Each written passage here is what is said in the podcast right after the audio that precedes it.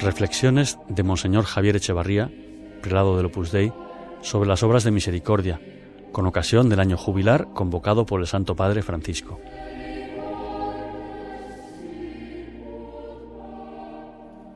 El día siguiente, al sábado, María Magdalena acudió llena de dolor y de amor a la tumba del Maestro para ungir al crucificado.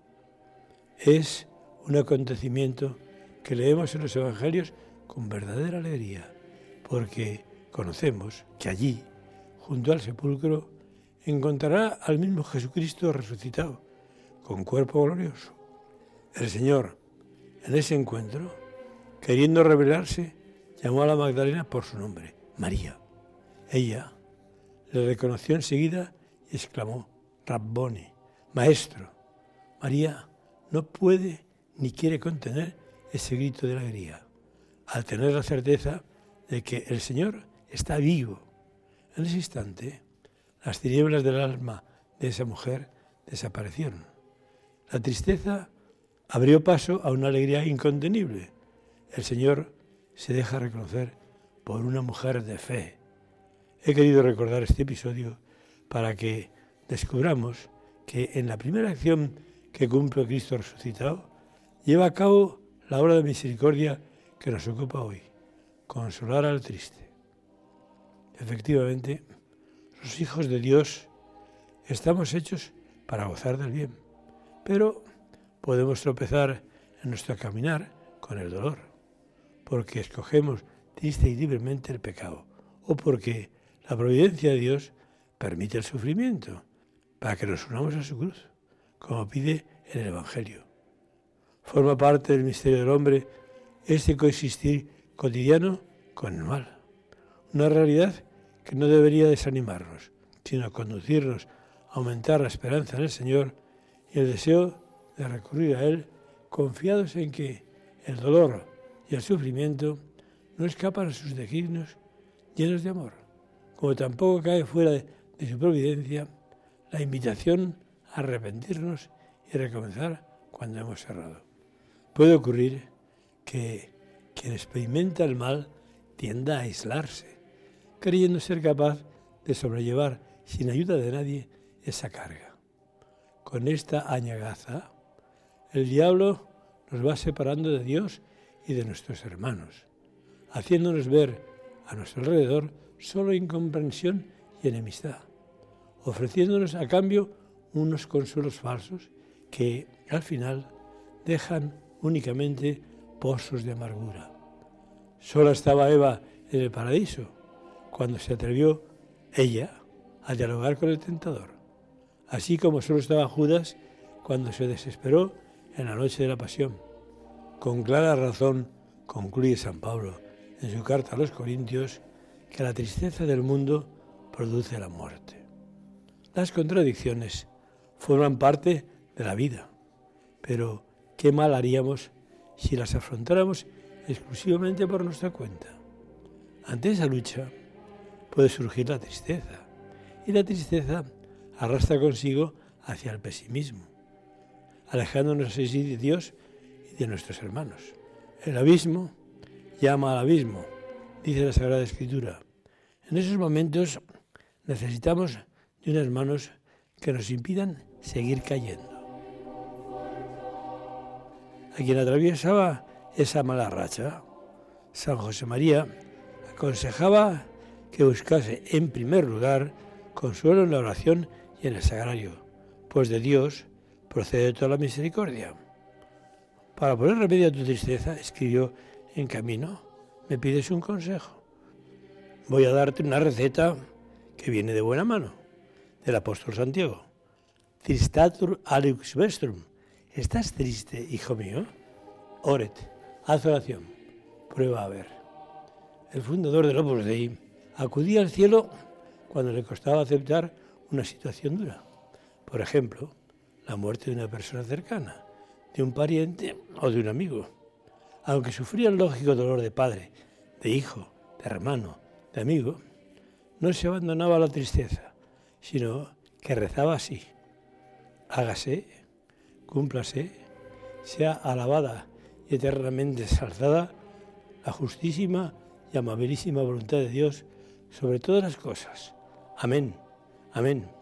Y repetía dos veces la palabra amén para remachar con fuerza su adhesión a la voluntad divina, aunque le costase o no comprendiese el porqué.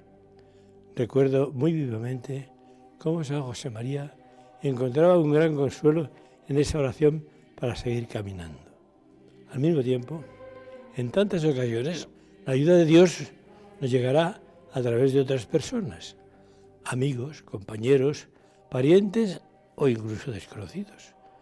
Nos consolarán o les prestaremos consuelo, abriendo así una vía para que Dios, con su misericordia, suavice las dificultades y pesares que todos afrontamos en nuestro caminar terreno.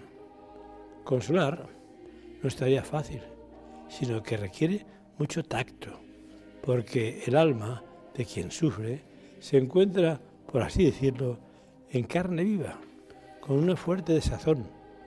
Una palabra de más o de menos puede curar o puede herir. Entonces, nuestra presencia resultará suficiente.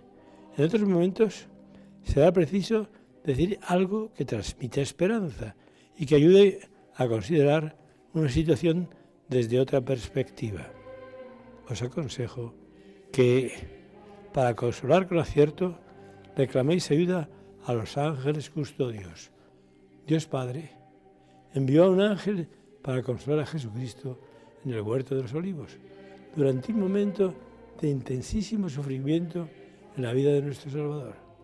Con esta escena, que tantas veces puede alimentar nuestra oración, se hace patente que consolar es, hijas e hijos míos, hermanas y hermanos míos, una acción divina.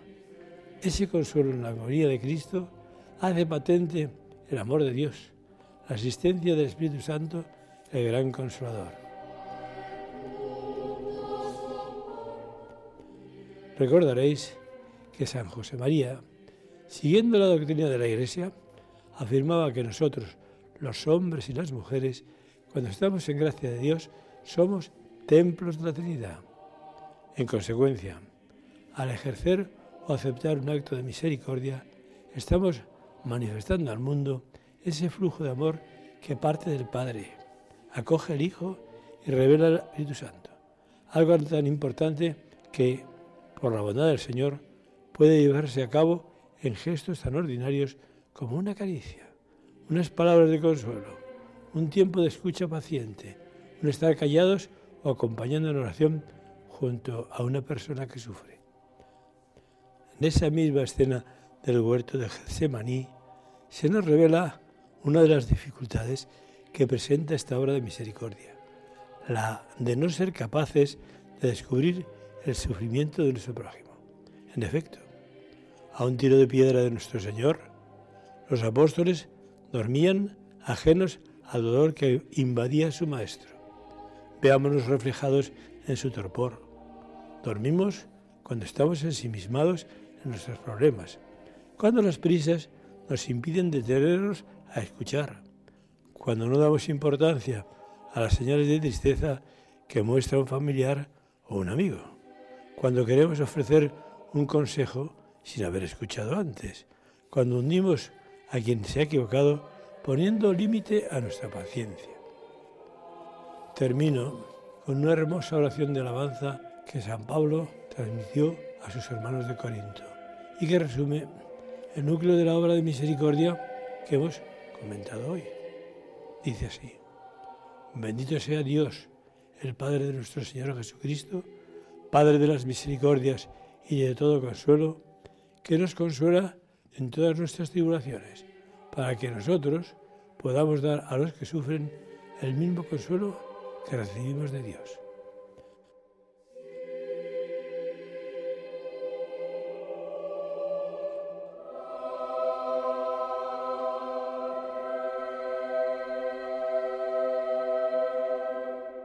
Este audio ha sido ofrecido por la Oficina de Información del Opus Dei en Internet